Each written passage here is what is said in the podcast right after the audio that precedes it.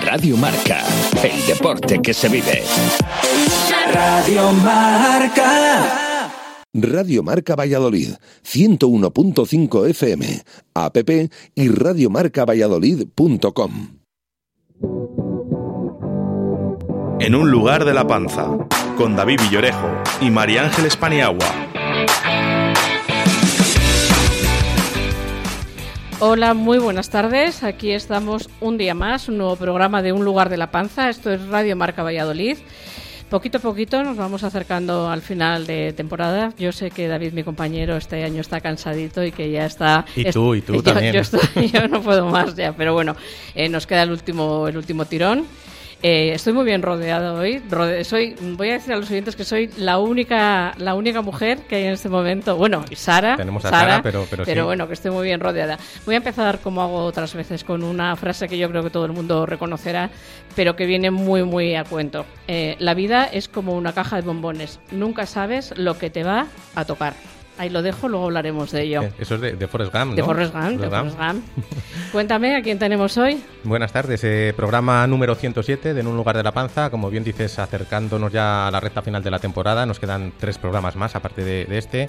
Y lo llevamos a cabo con un combinado de gastronomía, vinos y, y, bueno, pues música. Yo creo que hoy, si cabe, más que, más que otras veces, como veremos a continuación. Voy con las presentaciones. Eh, hoy contamos con dos establecimientos eh, de diferentes zonas de, Valladolid. El primero de ellos está en, en el barrio Alto, en Parque Sol, eh, ya con una trayectoria consagrada. Estoy hablando del Pinchín y viene hoy con nosotros a hablarnos de él eh, Paco Caballero. Buenas tardes, Paco. Buenas tardes. La otra propuesta, totalmente diferente a la del Pinchín y un establecimiento pues eh, reciente, eh, nuevo, eh, está localizado eh, abajo, en, muy cerquita de la plaza de, de la universidad, concretamente en la calle Librería. Se llama Susi Bombón y nos acompañan hoy Oscar y Alfonso. Buenas tardes, chicos. Buenas tardes. Y la parte vinícola de hoy, eh, como anunciaba también parte musical, como veremos eh, después, nos viene de la mano del DJ, distribuidor de vinos y muchas más cosas. Curro Puertas, buenas tardes, Muy Curro. buenas tardes, ¿qué tal? Pues bienvenidos y comenzamos.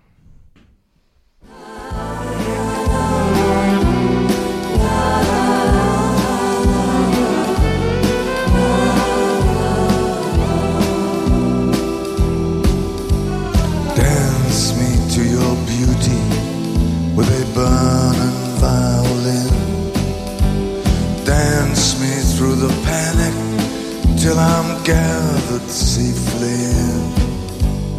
Lift me like an olive branch, be my homeward dove, and dance me to the end of love.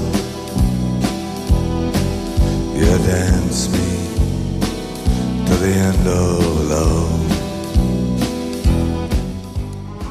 Bueno, pues vamos con las adivinanzas. Yo creo que lo tengo muy difícil. No sé si Lo tienes, no, lo tienes muy difícil. Muy Yo difícil. voy a decir a los oyentes que yo hoy no participo, porque como hay cuatro invitados, Cada han elegido ellos. Yo hoy me he quedado al margen, pero eh, cuando estaba preparándolo estaba pensando que lo tienes muy difícil. Es fácil que, que falle todas, pero mira, aquí me he apuntado que puede ser de todos menos de curro. No, no sé, si voy, no- Vale. no sé si voy bien. por descarte, ¿no? Venga, por descarte. Yo creo que le pega mucho a Paco, sin embargo hay otra que, que creo que también le puede pegar, entonces me voy por mi parte izquierda o de Óscar o de Alfonso. A ver, no ¿Sigo vale. Di- Tú tienes que decir Ve- uno u otro, no vale decir todos. Venga, de Óscar. Hoy habías acertado antes, a la primera habías dicho Paco. Era de Paco. ¡Hombre! Bueno, es que, bueno, Paco ha sido DJ, además de- del resto de compañeros que tenemos en, en la mesa, y, y luego veremos por qué me había decidido por otra, por Paco. Eh, te he hecho dudar ahí, para- he corrido para que no acertases. Eres mala como todos los días, Todos, como todos los los, jueves.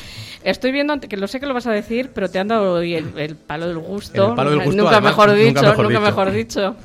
Estamos bebiendo un palo cortado, por lo cual le estoy agradecidísimo a Curro, que es el que lo ha traído. Cuéntanos, Curro, por qué has traído este vino. Me imagino que aparte de que es uno de los que distribuyes, eh, cuéntanos un poquito Sí, de este palo cortado. Es, es una de las bodegas que represento y eh, la semana pasada le dieron el premio al mejor vino generoso 2023 de toda España. Y bueno, pues es uno de los eh, vinos que fetiche de, de- de mi portfolio y, y- y por ende de todo Jerez, porque es uno de los de los de las bodegas más eh, conocidas una bodega que es de, fue fundada en 1886 y, tras varias, cuatro generaciones, el año pasado la han vendido a un grupo empresarial de Jerez, aunque eh, varios miembros de la familia del Pino siguen, siguen trabajando. Y bueno, pues creo que esto ahora mismo está hiper de moda entre los que realmente adoramos el vino, todo el tema de Jerez. No, no, es, no son vinos mainstream, aquí en Valladolid realmente se vende poco. Eh, pero sí que es cierto que se vende en sitios donde, donde los dueños de los bares o donde hay un sumiller bueno que sabe apreciar, que sabe maridar este tipo de vinos con, con producto de temporada, como aquí puede ser el espárrago ahora mismo, con, un, con el cardo en Navidad, con las alcachofas, todo, todo ese tipo de... Yo creo que incluso con el sushi... Con el sushi va niquelado también. Puede ir muy bien, ¿no? O sea, sí, perfecto, sí. Y, el encanto que tiene decir una bodega de 1886. sí, sí, sí. además es una bodega chulísima con todo su sistema de, de criaderas y soleras. Es una, una, auténtica pasada la bodega.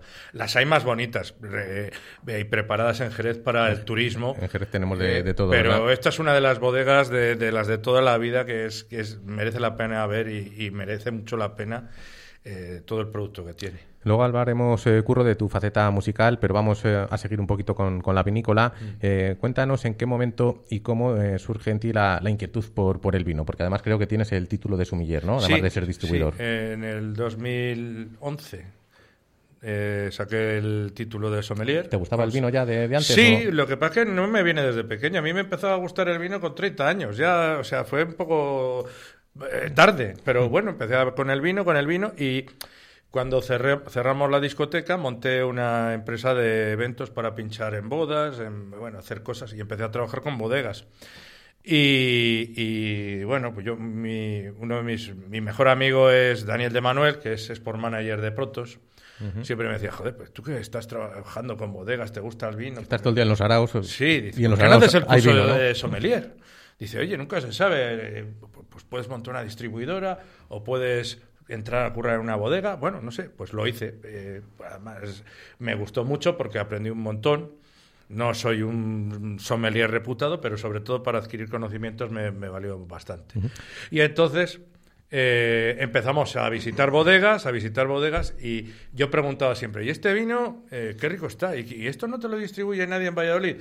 Pues, pues no. Y a la cuarta bodega, yo estaba por aquellos entonces, soy agricultor también, y claro, la agricultura demanda el tiempo que demanda para la explotación que tengo. Tenía mucho tiempo libre, digo, y estaba produciendo música electrónica, que no ganaba mucho dinero con eso. Y dije, joder, y si me pongo a ofrecer los cuatro vinos que he visto de las bodegas de esta, que no tienen distribuidora a, la gente que conozco. Que a ti te ha gustado y no tienen distribución en Valladolid, ¿no? Y que pues conozco un montón de gente. Oye, con él no estamos. Pues bueno, pues así, así poco a poco empezamos en el mundo del vino. Y, y ya llevamos 11 años así.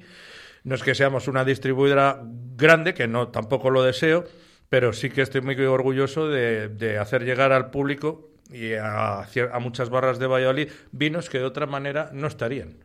Esos vinos que, de otra manera no estarían, estábamos hablando antes de entrar, Paco, que, bueno, el pinchín eh, tiene, los vinos juegan un papel muy importante en el pinchín, si no me equivoco, se encarga de ello tu compañera Margarita, más bien, ¿no? Eh, mm, bueno, o, también entras tú en juego ahí. todos, mi hijo es sommelier Ah, también. Yo no soy sommelier reputado, pero soy bebedor reputado. Hablábamos hace poco, estuvo aquí con nosotros eh, Rubén de la bodeguita, que es difícil encontrar en las barras de Valladolid pues vinos un poco más eh, singulares que se salgan un poquito de, la norma de los cuatro o ocho que, vemos en, todas. ¿Esa inquietud por el vino de, del pinchín eh, viene de siempre o hay un momento concreto en toda esa trayectoria de 28 años que decir vamos a apostar mm, por... bueno, viene de siempre porque yo, yo soy bebedor reputado. Y, y, no, y no tengo vocación tardía, yo he sido de vocación precoz. Y entonces siempre me han gustado los vinos y te vas adaptando un poco a cómo ves el mercado. El mercado antes era vender cuatro vinos de Ribera, Sota, Caballo y Rey, los de marca, los que conocía todo el mundo, porque fuera de eso no se podía vender nada. Y te vas abriendo un poco, tienes a tu hijo que es de otra generación, vienen sus amigos, eh, entran por unos vinos que, que, no son los clásicos, unos vinos de menos cuerpo, más ligeros, no se asustan por beber un vino catalán ni valenciano ni de Jerez. O una garnachita que decías antes, ¿no? O una garnachita de Gredos, por ejemplo. Y hay otra gente que sí que dice, bueno, esto ni es vino ni es nada, esto no tiene cuerpo, el vino de toda la vida es el tempranillo de, bueno, pues, pues bueno, pues muy bien. Pues ahí tienen las dos cosas. Y que Aquí también te complazco, no pasa nada. He mencionado a Margarita, has mencionado tú a, tu sí, hijo. Cuéntanos. Es, mi cuñada. Margarita es, mi cuñada y él, sí lleva la barra y atiende a la gente, entonces lógicamente trabaja con el vino más que yo. Yo lo, más lo compro y lo pruebo y ella lo ofrece. Sí. Eh, cuéntanos cuál es el resto de la familia que compone el pinchín y a qué se dedica cada uno. Mi mujer, mi compañera de toda la vida, eh, con la que más discuto, pero a la que más quiero. mi hijo, que es el único que va a seguir en la hostelería, porque los otros son funcionarios. Como toda mi familia, yo soy la oveja negra de una familia de funcionarios. Entonces, mm, es, dice mi hijo, solo has fallado en un 30%, en un 33%. O sea, los otros te han salido funcionarios y te ha salido otro hostelero. Bueno, no, es mala media, ¿no? Entonces, bueno, se ha encauzado un poquitín con lo de los vinos, porque la hostelería no es que le entusiasme la parte de la cocina y todo eso, pero la parte de los vinos sí, le ha gustado. Le ha picado el gusanillo. le ha picado el gusanillo, sí. Y se divierte trabajando, sí. Tú eres eh, asturiano, Paco. No sé si el nombre del pinchín gracias viene. A, gracias a Dios. Gracias a Dios. ¿Viene por ahí o, no? ¿Por qué le sí, por ahí, sí, porque poníamos un pinchín. Cuando nadie ponía pincho con el vino, nosotros poníamos un pinchín con cada vino. O sea, la, que poníamos con cada vino. La tapita gratis, ¿no? Efectivamente. Y hay que me sacaron cantares porque no sé qué, porque te vas a arruinar, porque nos llevas a nosotros a la ruina también. Al final lo puso todo el mundo y creo que la gente contenta. Ya llevamos 28 añitos, ¿no? Me vas a dejar que meta yo aquí un poco de baza y que, que un poco por esta parte de aquí, que Alfonso, si alguien quiere tomar tapa, que vaya al 10 y 10 a la calle Librería, que además es por partida doble. La tapa, doy fe, platito de jamón, platito de patatas alioli y ahí está. Pues ole por vosotros. bueno, alioli una salsa de la casa. Ah, arrímate, un poquito. Una salsa más de la casa calioli. Todo el mundo la llama alioli, pero, pero bueno, ahí en la entrada está el jamoncito y, te tomas las rondas que tomas. Empezamos así hace siete años y así seguimos trabajando muchísimo. Así que ya lo hemos dejado, no, no hemos cambiado, por si acaso. Y ahora, al lado del 10 y 10, habéis abierto Susi Bombón. Eh, cuéntanos lo primero el nombre, igual que nos ha contado un poco la historia Bombón, de Eso es más cosa de, de Oscar. Es su idea, pues es, su, tal, es un local que tenía yo ahí también un poquito de, mm, era un bar que había al lado, que lo cogimos cuando la pandemia, pues nos vino muy bien para la terraza, cuando hubo los problemas de, aforo interior y todo eso. ¿Es lo, perdona, lo que era el hora cero o no? Se llamaba La Bamba y fue muchos años... Eh, no me acuerdo ahora cómo se llama. Babel. El Babel fue muchos años. Un bar pequeño, pero bueno, eh, yo lo cogí por la terraza más que nada. Y bueno, y ahora pues Oscar dijo un día, oye, este local me gustaría a mí para hacer su idea, sus cosas y ahí estamos empezando. Ya llevamos dos meses y con muy buena pinta. Pues cuéntanos tú, Oscar, cuál es el formato gastronómico de, de Sushi Bombón, si es comida para llevar, para tomar allí. Arrímate. Un poquito. Un poquito, bueno, la, idea fue esa, fue un local pequeño, eh, eh, enfocado un poquito a cómo se está moviendo últimamente pues el tema de la hostelería y demás y sobre todo con el tema de enfocarlo a eh, comida para llevar, caterings, eventos, también te lo puedes comer en la terraza, pero enfocado sobre todo, pues sobre todo a ese tema. Entonces, dado que la idea un poquito era de, llevártelo a casa, pues, pues hicimos un poco hincapié en hacer una idea de negocio que la imagen fuera potente, que cuando llegara tu comida a casa, pues, pues te gustará todo el packaging, todo, todo el concepto y bueno, decidimos hacerlo un poquito pues como son los bombones, que es una cosa muy delicada meterlo en cajitas como si fueran bombones, pero son piecitas de sushi que tienen también mucha, mucha elaboración y, y cuidar esa presentación y, ese producto. Habéis venido con una cajita, ¿no? Está aquí, está aquí, la cajita. Ah, luego la, voy a levantar un poco para que luego cuando cuelgues un cachito lo pongas. Eso es, que, la gente lo vea, porque hemos llegado un poquito apurados y no nos ha dado tiempo ni, ni abrirla, luego, luego damos cuenta de ella con este palo cortado. Ahora en la eh, música la abro yo, a ver qué, qué es lo que tiene esa caja. Entonces, eh, ¿es para comer o en terraza o para llevar a casa? Dentro del establecimiento no se puede, ¿no? No, no, tenemos, o sea, es un local enfocado en comida para llevar. O sea, lo puedes, eh, puedes venir a recogerlo, te lo podemos llevar a casa, también te lo puedes comer en la terraza, pero es un concepto un poco más callejero, más, más enfocado a eh, comida callejera o, que busques una persona con la que te la quieres comer, una excusa para que te lo comas y, que te lo lleves a casa y, lo disfrutes de lo que es el producto, que es un producto delicado, que no deja de ser, de ser eh, sushi, que es una no deja de ser un producto bastante elaborado, eh, cuidado y, decidimos ponerlo en cajitas de bombones por eso un poquito.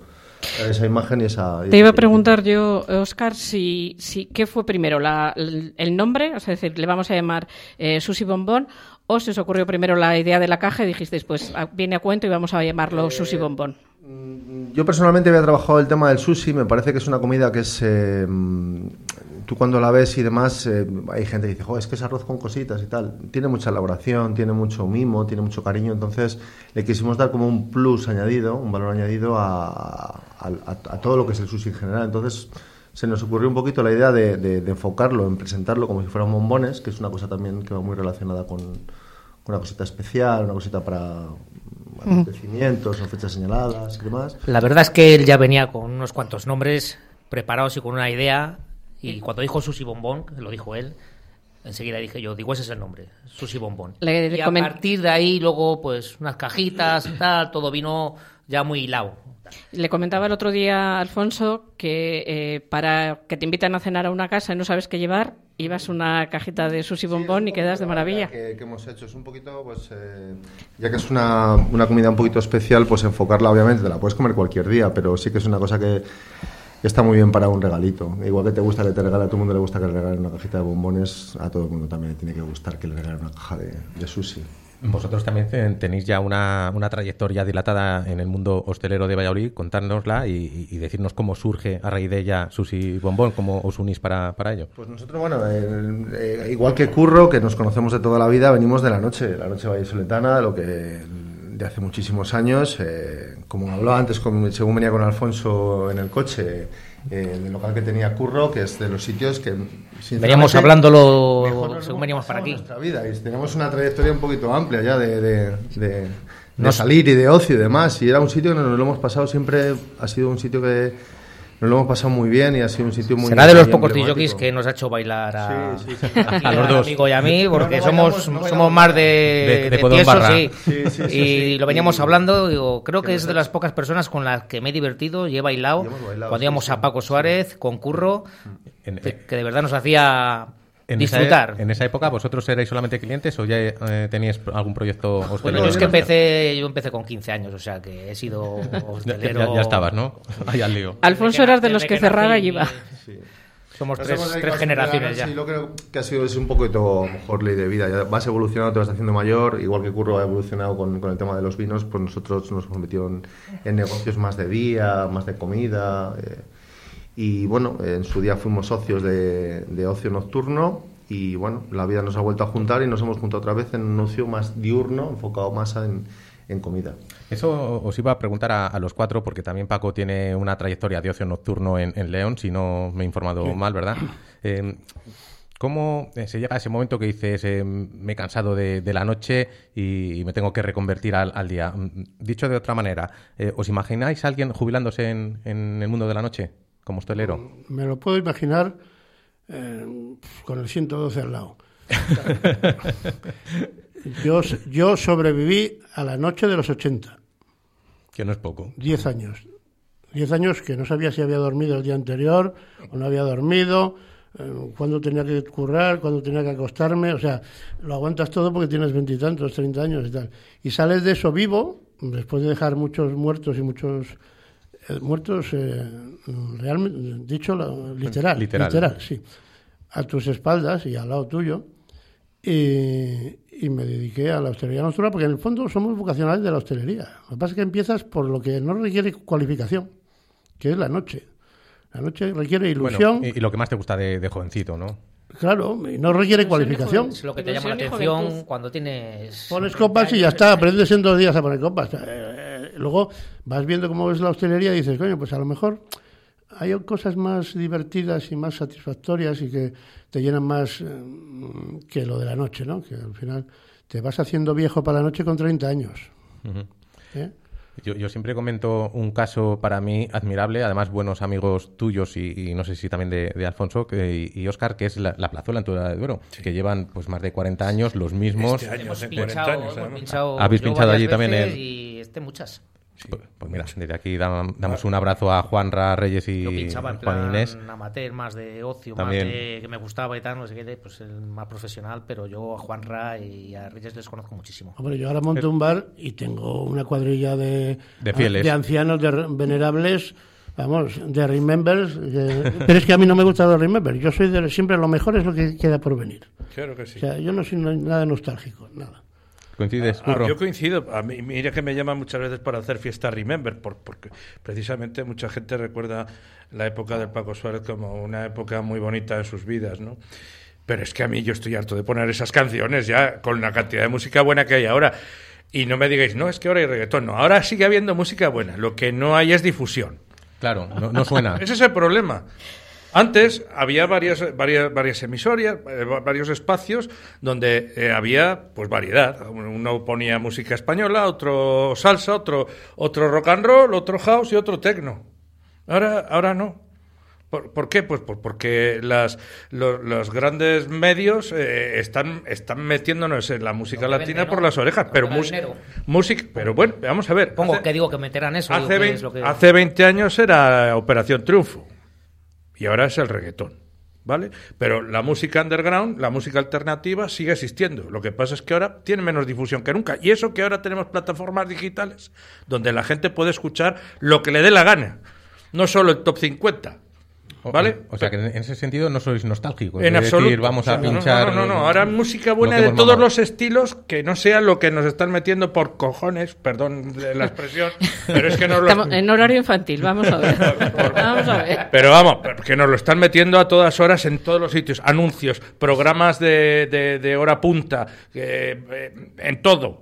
Si nosotros ponemos toda la semana Terrible. reggaetón, lo que pasa es que no te enteras. Todas las semanas ponemos todo No, no, reggaetón, no. reggaetón, Y- ¿verdad, David? música de todos los es lo único que tenemos prohibido. Música de todos los estilos ahora mismo buenísimas, buenísimas producciones de chavales jóvenes incluso. No todo el mundo le gusta eso y sobre todo en Europa. Aquí, bueno, pues porque nos ha dado eso, pero en el resto de Europa, pues, pues, eh, la- los demás tipos de música siguen funcionando perfectamente. Bueno, imagino que aunque no seáis nostálgicos, eh, aquella época en León, la tuya de Paco Suárez, la, la recordáis con, con Hombre, cariño, ¿no? De- Mucho cariño y, vamos, Aunque y- además muy orgulloso. a- Aunque, aunque bueno, bueno, pues al final la- funcionábamos. Sobre todo hay que recordarla mucho para aprender de lo que no se debe hacer. Sí, es- efectivamente. Y cometes muchísimos errores, que está muy bien, porque tienes... Paco Suárez era, era un mítico. Yo soy mm, más mayor que Alfonso, un poco de, de vuestra edad, pero lo recuerdo.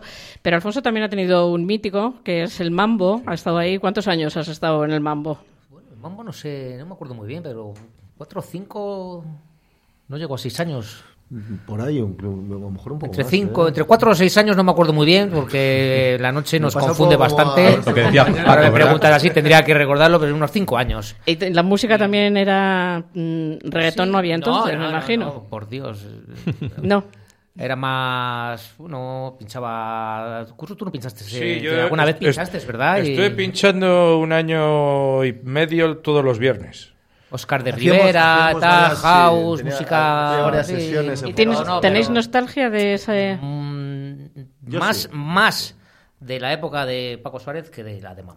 Mambo ya para mí era un poquito más ya trabajo y aquello era pues ocio y diversión y entonces tengo más nostalgia del ocio y de la diversión que del trabajo, por supuesto. O sea, ¿Existen más coincidencias entre vosotros, aparte de, de la hostelería, el ocio nocturno, como es eh, en el caso de algunos eh, la radio? Creo que en tu caso, por ejemplo, Sí. Curro, tuviste un, un programa, no sé durante Sí, cuánto tiempo, ¿no? Tuve un programa año y medio en, en una emisora local. En Mortal FM. En ¿no? Mortal FM también colaboré en el Andaya en 40 principales al principio del Andaya, en la, en la hora que se hacía local con, con José Antonio Cabornero. Yo hacía las imitaciones, porque hacía ¿Ah, sí? imitaciones también. y, y bueno, estuvimos haciendo un programa en COPE, en- en- cuando era, ahora lo que sé es, es COPE Más, me parece que se llama la emisora. Y hacíamos un programa con Guerrero y con, con David Express que se llamaba DJs Online. Bueno, hemos hecho algunas cositas, hemos hecho pi- pinitos ahí en la radio. Con bien, David también. Express, que, que estuvo pinchando en el Europa Delicias, ¿no? Sí, en Europa Delicias y en Complot. Y bueno, ahora, ahora vive en Santander. En tu caso, Paco, también algún pinito en la radio Bueno, hemos hecho, me comentabas un- el otro un día. pinito, sí, porque teníamos un, un pub que se llama Café Lisboa y hacíamos la hora Lisboa, una vez a la semana y era presentar todas las novedades que teníamos. Teníamos un par donde iba mucha gente a ver qué música se traía. Porque cuando había música de importación y no llegaba todo aquí, nosotros lo comprábamos todo. Nosotros dejamos 3.500 discos el día que cerramos puestos de vinilo. Y comprábamos música. Recuerdo que compramos el Don't You de los Simple Minds, que era toda una cara el disco, y nos costó 3.500 pesetas de aquella cuando un disco valía 1.000, 1.200. O sea, o sea te lo y, de, de Inglaterra, y venía gente a que se lo grabaras. Al, y a tomar algo, claro, de paso. Entonces teníamos ahí montado un negocio. Entonces estaba la gente muy pendiente de las últimas novedades y de esas cosas. Bueno, pero era semi-publicitario. Eh, eh, ¿Era eh, que bar de León? ¿Cómo se llamaba? El Café Lisboa. El Lisboa. sí, sí. un sitio mítico, como aquí el Sotabanco y eso. Ya, ya, no existe Lisboa, ¿o sí? No, existe otro que ha pasado por varias manos y ya no es lo mismo. Eh, la música también juega un papel importante, creo. Importantísimo. Eh, no, me refiero actualmente en el pinchín, ¿no? Sí, también. sí, sí. yo, no sé trabajar sin música. O sea, eso es un, es un, creo que es una virtud que adquirí desde no, te decía que cuidado con, la tele, que, se estaba moviendo un poquito. Eh, ¿Cuál es la música que, te gusta ponerte o, poner a los clientes ahora mismo en el pinchín? De todo. Un poquito de todo. Sí, un poco de todo, sí. No, hombre, tengo los clásicos, hasta música clásica ponemos. No, no, pinchamos mucho reggaetón, pinchamos alguna cosita, bueno, sí, hombre, un poco de Rosalía de vez en cuando para que la gente diga que estamos al día, pero vamos, tampoco llegamos a tanto. De todas formas, que, que no sabes trabajar sin música, que eh, rarísimo se hace entrar en un bar y que no haya de fondo música. para mí es matador, o sea, estar sin música de fondo, pero en casa, en todos lados, o sea, tenemos que tener siempre... Yo es que la tendría que poner para todo el vecindario, entonces no me la pongo. Alfonso, tú creo que también has hecho algo de, radio. Venga, cuéntanos. Todos esos discos que has dicho, yo todavía les tengo guardados. 3.000, 3.500, no sé los que puedo tener, pero tengo muchos discos. Empecé con, con 15 años, empecé en uno de los bares que tenía mi madre a hacer mis pinitos y a comprar música, pues, comprabas los, los discos, compraos, ahora y, y ahí les tengo todos guardados todavía. Algún día digo yo que les escucharemos o no haremos con ellos. Pero vamos, a mí me encantaba y empecé con 15 años hasta los... No sé hasta que nos estaría comprando música todas las semanas, todas las semanas, 50 o 60 mil pesetas en música que te comprabas para pinchar. Así era entonces. supongo que curro igual. Yo tenía tienda de discos. Y bueno, claro, eh, es más, comprábamos discos. O sea que imagínate. ¿Qué, tienda era la, Melody Place? Claro. Y yo tengo, tengo en casa como más, más de 10.000 discos que y todos los que tiré. David, eres muy jovencito. No, no, no. Estamos hablando. De todas formas, se, está convirtiendo hoy el programa más en música que en gastronomía. Bueno, yo que quiero que sepáis una cosa. Yo nací el año después de fundarse la bodega esta de Cayetano del Pino. Justo un año después. El 87. 1887.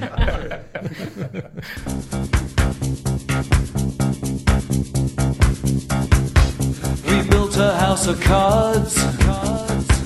That was always bound to tumble, and not for want of love. We watched it tumbling down. You were right, or was it wrong? Or was it vice versa? And now the lights are out in our universe, and the There's the sound of your car outside. And I'm looking for a sign that says it's for real.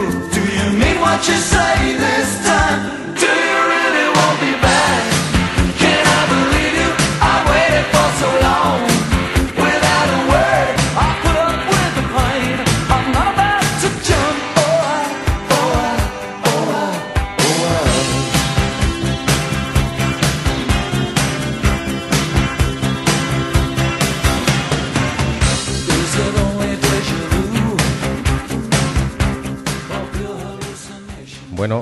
Temazo que hacía muchos años que, ¿eh? que, no escuchaba y que formará parte de, esa lista de Spotify que, creamos con, los temas solicitados en el programa.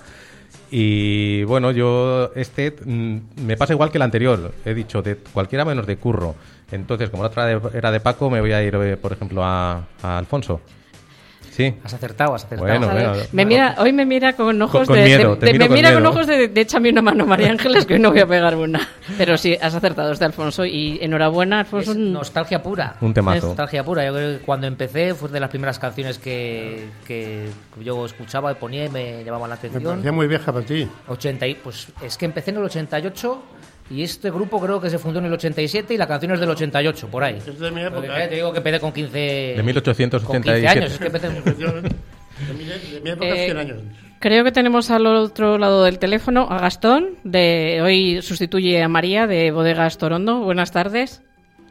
Hola Rebeca, buenas tardes. Buenas tardes, queridos oyentes. Hola Gastón, me llamo María Ángeles, pero me puedes llamar como quieras que te lo permito, no te preocupes. Eh, te iba a preguntar lo primero, que me imagino que este fin de semana habéis estado un poco liados en la Plaza Mayor. ¿Qué tal ha ido la experiencia de la Plaza Mayor? Pues ha ido bastante bien. Esta es la tercera, la tercera edición en la cual nosotros participamos. Es la quinta de la feria y la tercera nuestra. Y ha sido un éxito total. Eh, no sé qué, torondos habéis tenido en, la feria. No sé si en- eh, habéis tenido alguno especial.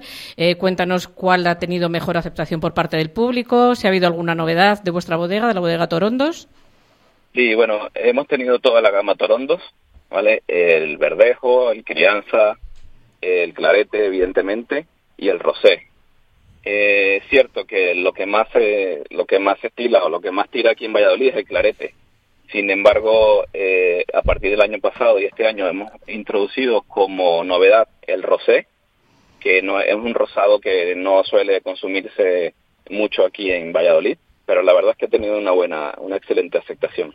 Hola Gastón, soy David y, y mira, hoy- tenemos un acompañante perfecto, lo verás en las fotos porque acabamos de, de abrir una caja de, de sushi de un establecimiento nuevo que ha abierto en la calle Librería, Sushi Bombón, que además yo creo que con el clarete de, de la cooperativa pues tiene que ir de, escándalo y además aprovechamos para decir a nuestros oyentes que las próximas eh, dos o tres semanas vas a estar tú porque tenemos a María por ahí de, de gira, ¿no? De gira internacional. Efectivamente. Y sí, seguramente que con el que con el clarete este sushi debe mani- debe maridar fenomenal y con el rosé también, ¿sabes? Al final nuestro rosé es un, un rosado diferente a lo que consumimos normalmente aquí en Valladolid. Eh, tiene un corte más frutal, pero bueno, que seguramente con este también maridará espectacular. Gastón, pues te emplazamos para la semana que viene, luego te decimos cómo está eh, este, este sushi con el clarete Torondos y la el jueves que viene te damos un toque, ¿vale? Y me pasaré yo también a probarle. Perfecto, muchas gracias Muchas Gastón. gracias, Gastón. Venga, vosotros, hasta luego.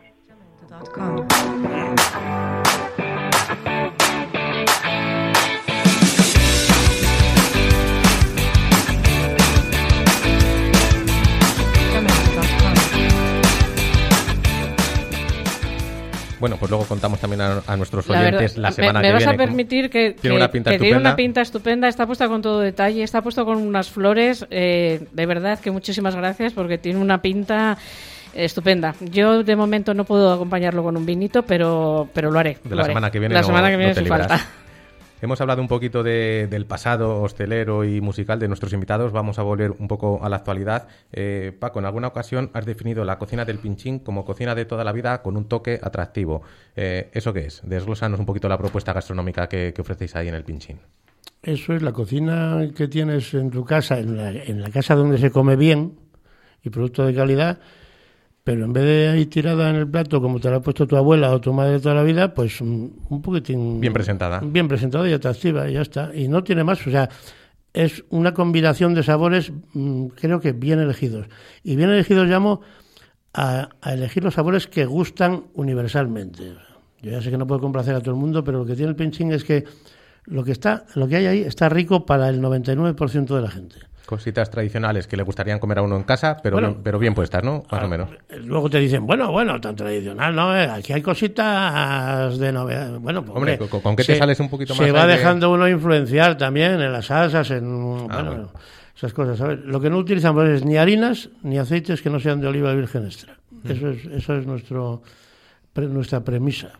Curro, ¿conoces los establecimientos de, de nuestros invitados? ¿Has estado en Sí, todos ellos? Sí, sí, están ellos.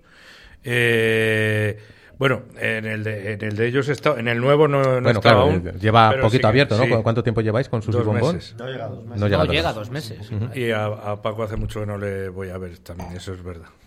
Me decías, María Ángeles, que, que tienes, al- tenías esta semana algunas dudas respecto a la cocina asiática que, que a lo Como, mejor... un- algunas no, yo To- soy, todas. yo soy una paleta de la, com- de la comida japonesa, pero paleta, paleta. Bueno, pues aprovecha y... Yo aprovecho, me las tengo aquí. me no, si me- no- no sé si me voy a poner las gafas porque lo voy a decir mal, seguro, pero me las voy a poner.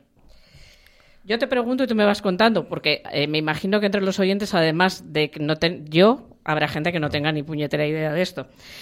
Maki, Maki, pues eh, bueno, dentro del, de todo el concepto de- del sushi, que es en el fondo es, eh, es una comida que hacían eh, los pescadores japoneses cuando iban a alta mar, entonces lo que hacían es, eh, eh, como no se pueden llevar muchos víveres, se llevaban arroz, entonces el arroz le, le ponían con vinagre para conservar el pescado y, y comían de eso sin que se pusiera mal. Entonces, a raíz de eso es de donde viene un poquito el tema de la comida, de, de- de lo que es el sushi. Dentro del sushi hay varios, hay dos tipos, como dices tú, el, el maki, el uramaki, el futomaki, el nigiri.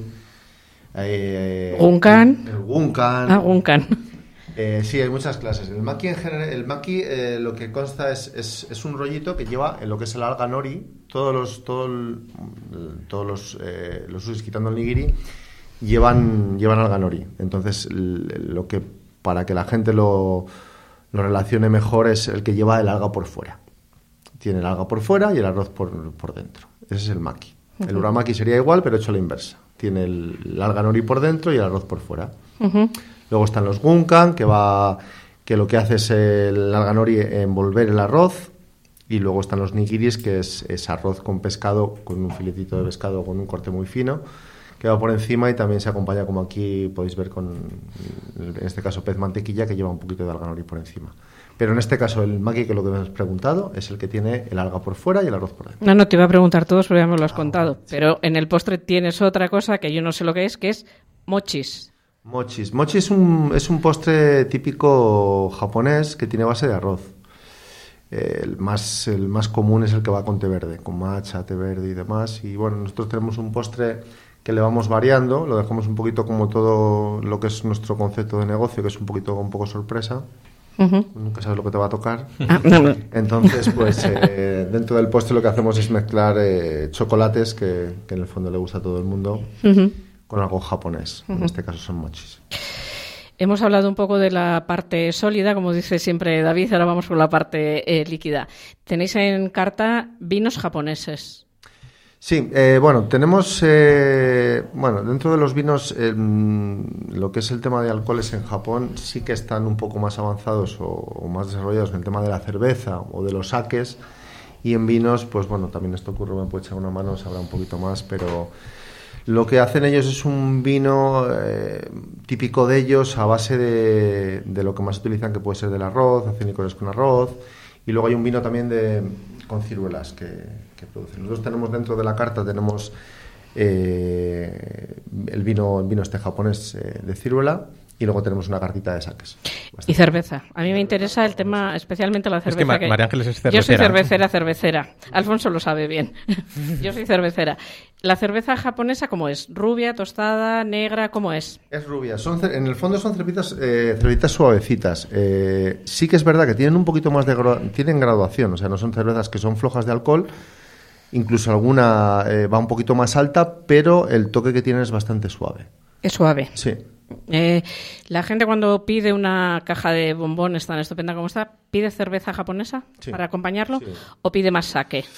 El saque más es, es, eh, es como si fuera un ritual. Entonces, eh, aquí todavía no tenemos esa costumbre, entonces hay gente que sí que pide obviamente el saque para, para probarlo y demás.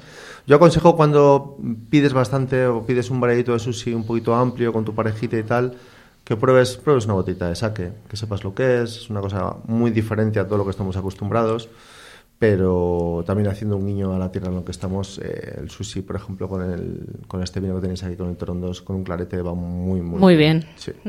¿Las botellas de, de saque, perdona, son de la misma capacidad que estas o son más? Porque entiendo que es Sí. comida para llevar a casa. Te, te llevas No, nosotros botella- damos formato, formato grandes, formato como De si fuera- 75 sí, de centímetros. 75, sí. Eh, Me imagino que ya lleváis dos meses abiertos, eh, tendréis más o menos, sabréis qué tipo de cliente es el que se acerca a, este- a esta comida, que se acerca a vuestro establecimiento. Fondo, eh, el, el sushi ya cada, cada vez eh, la comida japonesa lo conoce más gente, entonces es una cosa que, que cada vez mm, es una ventaja que también la gente sabe lo que es. Entonces nosotros lo que hemos, lo hemos enfocado en que como es una comida, yo considero que es una comida delicada, hacerlo lo más bonito, lo más presencial posible y lo más eh, enfocado pues, pues en una cena especial, en, en una celebración, eh, en un cumpleaños, un aniversario. Es una cosita como darte un pequeñito homenaje. Le cuesta un poquito más a la gente más mayor que no sabe lo que es y te arrugan un poquito el ceño. La gente joven ya está muy puesta. Y chavales súper jóvenes que dices esto, y niños, niños incluso, que a, van Daniel- con... a Daniela, la hija de... Sí, sí, sí, yo me quedo perplejo a veces, público- digo, pero, pero Tenemos niña... mucho público muy joven. Muy joven, muy joven, conocido muy de- joven. por- yo, yo entiendo que por los dibujitos animados que ven en la televisión, pero y, eh, igual que nuestro target a lo mejor de edad eh, comprende obviamente la gente que ya tiene veintipico años, que ya ha viajado, sabe lo que es y tal, hasta mm, 50, mm, más o menos casi todo el mundo sabe lo que es un poquito. Gente un poquito más mayor no sabe lo que es, lo prueba y le gusta, pero sí que es verdad que gente jovencita, gente está hablando de niños de 8 o 10 Niños, años, sí, sí, sí.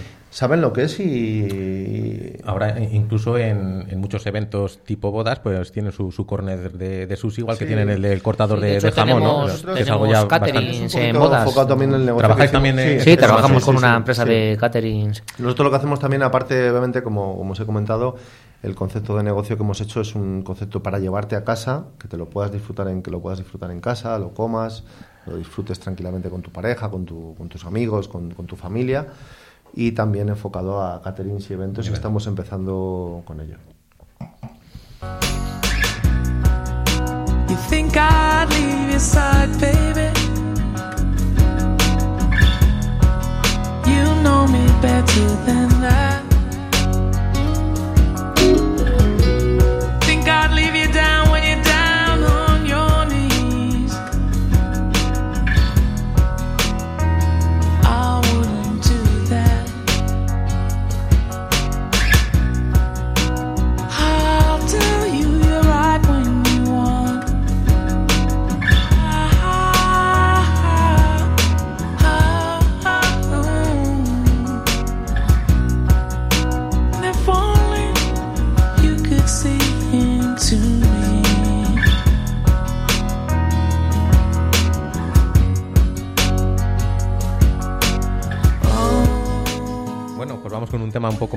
Más, lentito, ¿no? Más eh, Pero pausado. vaya, vaya música hoy. ¿eh? Últimamente temazos. estamos teniendo unos programas con una música muy buena. Hombre, hoy con los invitados que tenemos no podía, no como, podía ser menos. como para matarles y poner música mala. Eh, yo he dejado la última para curro, por eso he ido diciendo no, no, no, no, y he puesto que, que esta es de, de, de Oscar. Es de Oscar, es de Oscar, sí. Solo voy a fallar la de Paco, cago en la leche. Pero la has fallado porque, porque Sí, te has por- despistado, sí. porque ibas, ibas directo. Iba lo que bien, pasa sí. que te he cambiado yo para que Por fallases. Era yo. ¿Cuál? Perdona. Tengo la misma edad que el muerto casi. Ah. Es un halcón. No, tengo Voy, voy a seguir con, contigo, Paco. Eh, he leído que, que tú estudiaste medicina, de hecho Sí. te viniste a, a Valladolid como visitador médico, pero la cosa no te convenció y volviste a la hostelería, que has dicho antes que, que es tu vocación. Yo estudié medicina. Lo dejé a los 23 años en sexto de carrera, así como suena. No te voy a contar. ¿En? ¿En el último muy- curso? Es muy complicado, sí. Es muy complicado, pero es muy sencillo. He hecho lo que me pareció. Ujú. O sea, en vez de obligarme a entrar por el aro y ser médico, yo no quería ser médico. O sea, quería salvar el mundo con 18 años. Con 20 no sabes lo que quieres y con 23 sabes que no quieres ser médico. Y- y, Entonces, te pilló en sexto. Me dediqué a la hostelería y tal. Una vez que me arruiné con la hostelería, que me he arruinado tres veces, fíjate lo que me gusta, que vuelvo, me arruiné tres veces, me arruino con la hostelería, me meto como visitador médico porque tenía conocimientos evidentemente del medio y vine a vender aquí un producto, eh, no sé si se puede decir, mm, Sí, sí. Sí, no. Tranquimacín, fíjatelo, a Valladolid, Palencia y Zamora. Me pagaban bien, pagué las deudas de la hostelería y volví a la Y volviste a la hostelería. hostelería. Efectivamente. ¿Y, y has tenido formación cocinero? ¿A to- Toda esa carta que No, hemos no. hablado del pinchín, No, ¿eres no. autodidacta? Lo- Completamente autodidacta. de- o sea, lo que hacías en casa y te Sí, gustaba. yo es nunca he que- querido tener jefes, ni he querido tener maestros, ni nada. Soy un espíritu un poco extraño y así me va, pero bueno. Curro, ¿tú eres cocinillas? ¿Te gusta hacer tus pinitos en, No. en casa o no? No, yo ¿O que te solo, solo, hago, solo hago tres cosas, A ver. pero las bordo. La tortilla de patata, de la cual estoy muy orgulloso, con cebolla la hago. Hago patatas a la riojana, que también me quedan bastante bien. Ricas. Y sopas de ajo. No sé hacer más. Te voy a decir una cosa vuelta que- y vuelta un filete y tal, y eso sí que sé hacer. pero- Te voy a decir una cosa que hace mucho que no digo, pero yo soy riojana, es que hacía mucho que no lo decía. Y que no salía a relucir la y Rioja, las ¿verdad? patatas a la riojana a mí me salen muy A mí ricas. me encantan. madre mía, No es fácil hacer las, una a- las aprendí a hacer en la pandemia. Y una buena tortilla de patata mm, son tres ingredientes, pero no es nada fácil Eso es- hacerla, mi, hacerla bien. mi mujer no me deja cocinar mucho porque dice que pongo toda la cocina hecha un Hecha un Cristo. Curro, decíamos antes que, que has tenido y sigues teniendo diferentes facetas profesionales, aparte de la distribución, continúas eh, como DJ, has hecho, has tenido hostelería, eventos. Em, cuéntanos un poquito cuál es tu, tu día a día, eh, una semana normal en la vida de, de Curro Puertas. ¿Cómo articulas todas esas facetas? Eh, si tienes un evento el fin de semana, ¿cómo...? Pues mm, yo lo tengo bastante bien estructurado porque soy agricultor, te- hago las tierras de, de mi- de la familia, tengo una explotación en- a lo de Carrión de los Condes y yo me subo al tractor y hago todo lo que hay que hacer. Eso eh, es una explotación que no es muy grande, son 100 hectáreas y, y bueno, pues mm, con la maquinaria que hay ahora solo tengo que ir cuando, cuando tengo que hacer cosas, que al- por decirte... eh, me quita 80 días al año. Al año. En distintas. y está ahí al lado. Eh, el día a día normalmente depende un poco. Si tengo que ir al pueblo, pues solo me dedico a eso, pero dejo todo lo demás. eh, a todos los clientes del vino atendidos. Si no, por las mañanas, pues las paso en Valladolid, visitando clientes y repartiendo, porque yo vendo, reparto y facturo yo.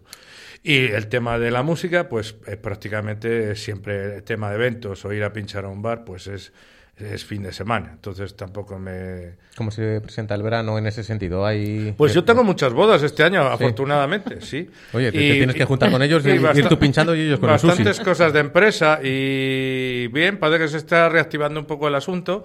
Y lo que pasa es que, joder, me, me está pillando ya una edad ya que ya, aunque uno quiere parecer que tiene 20 años, las rodillas son de 52, ¿sabes? Y, y cuando tengo eventos de tarde, pues lo sobrellevo bien. Decir, bueno, a la una hemos terminado. Pero cuando tengo algún evento de que ahora a las 6 de la mañana, como hace 15 días, pues joder, llego a casa Se nos hace un poco largo. destrozaico. Y luego neces- necesito tres días para estar recuperado. Has comentado antes que, que no eres eh, nostálgico en el aspecto musical de cuando pones música, pero cuéntanos eh, cuál es la época en la que más has disfrutado pinchando y, y cuál es la música que más te gusta pinchar hoy en día. Pues la época que más he disfrutado ha sido del 2000 al 2005. que coincidió con... Pues no, no lo sé, pero hubo una cantidad de, de, de temarracos impresionantes.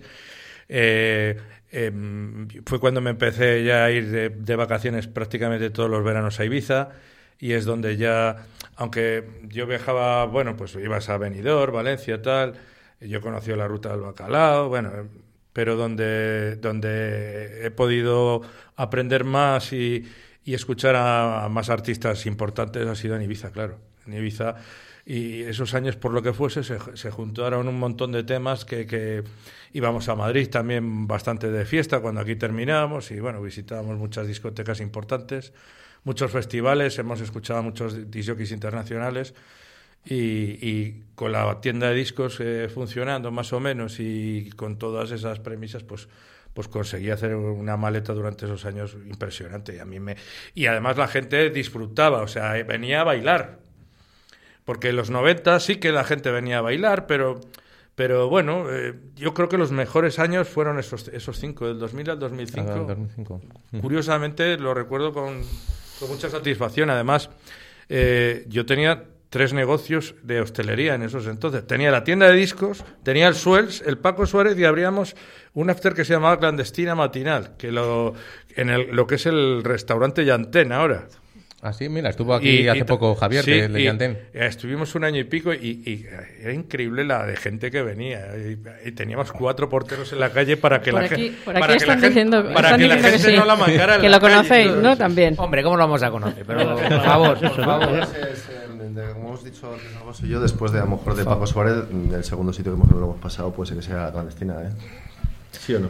Yo a clandestina fui poco.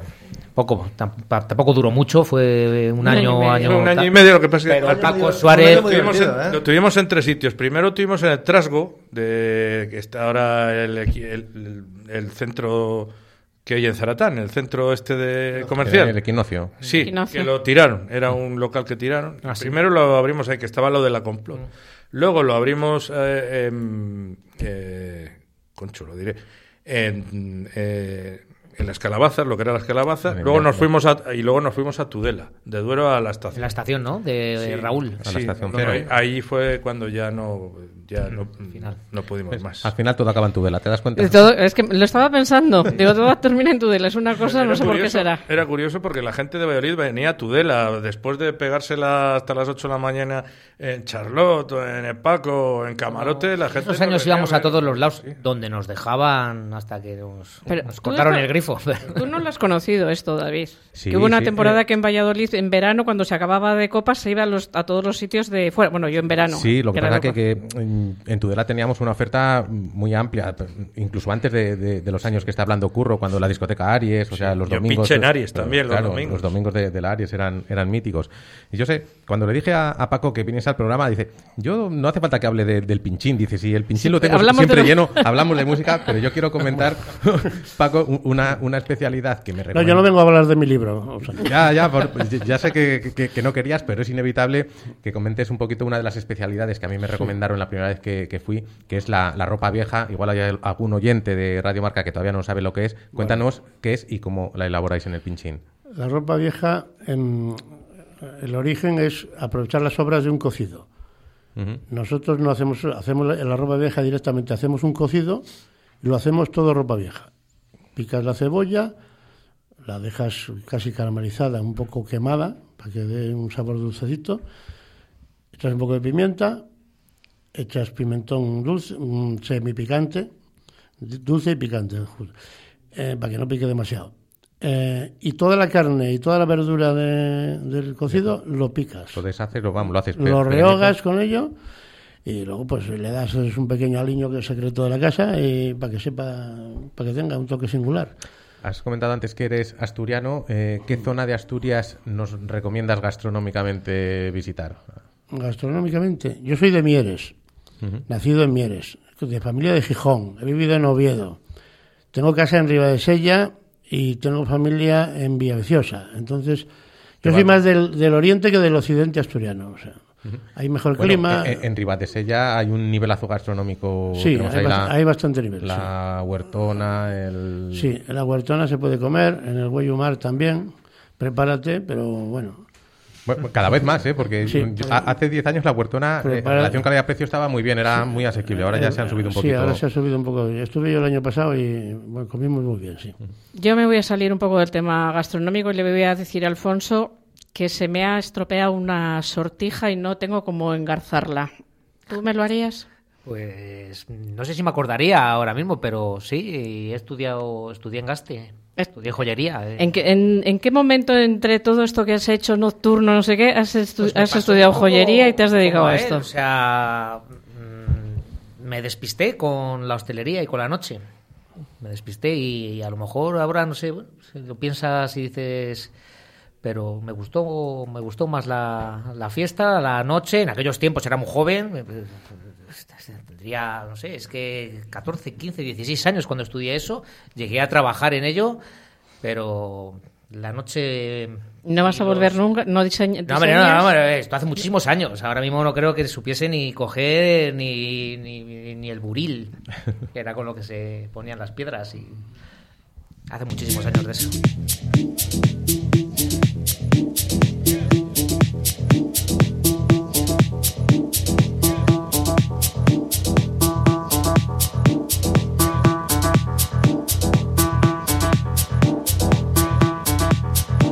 Clap your hands now.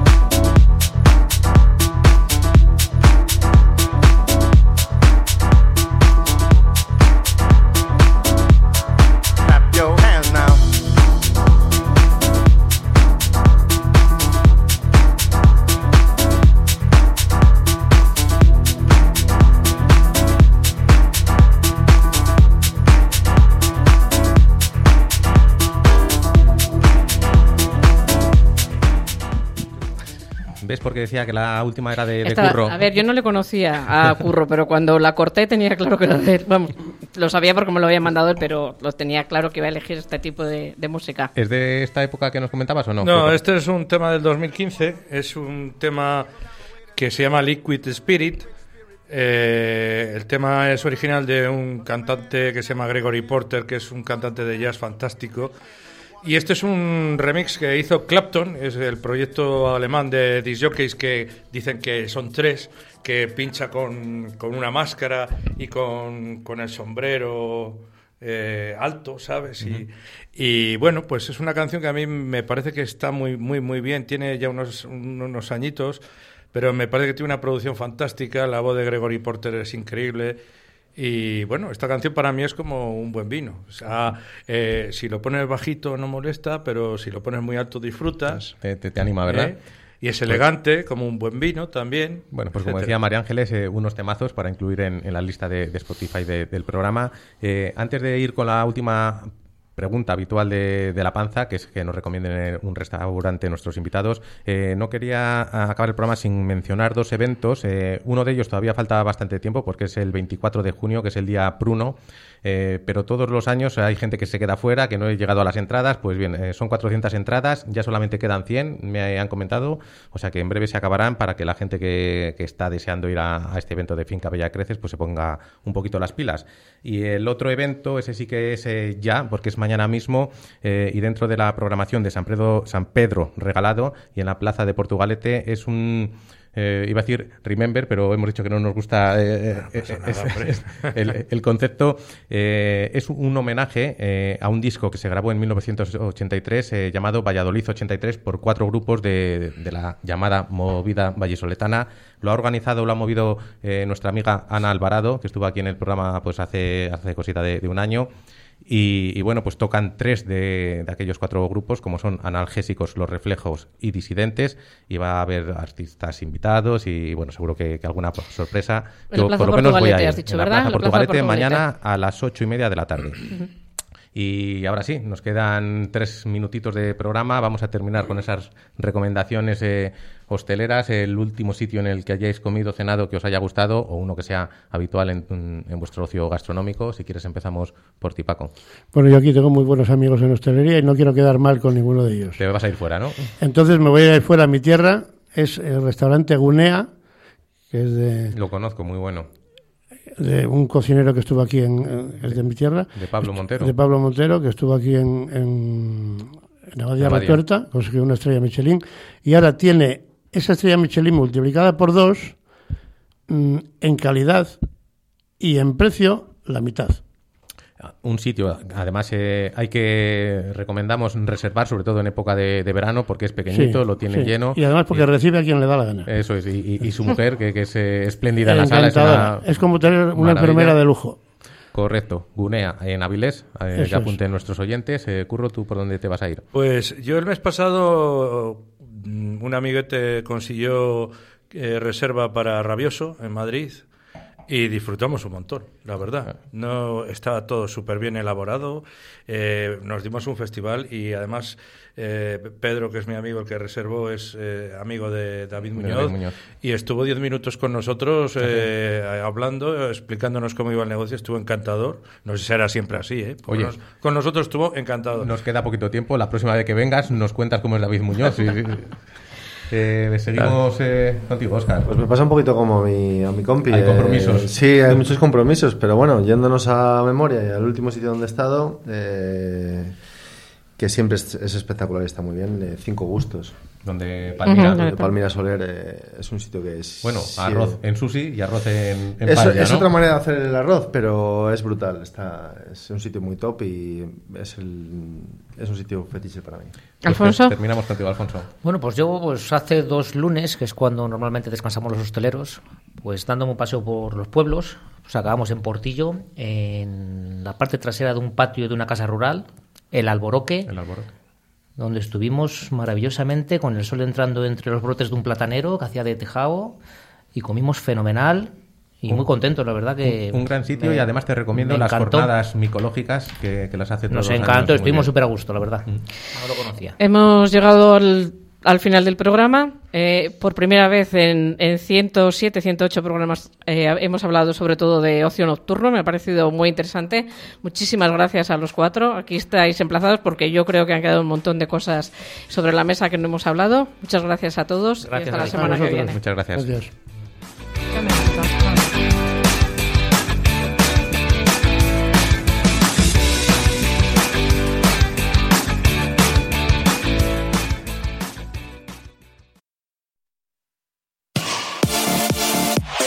Radio Marca, el deporte que se vive. Radio Marca.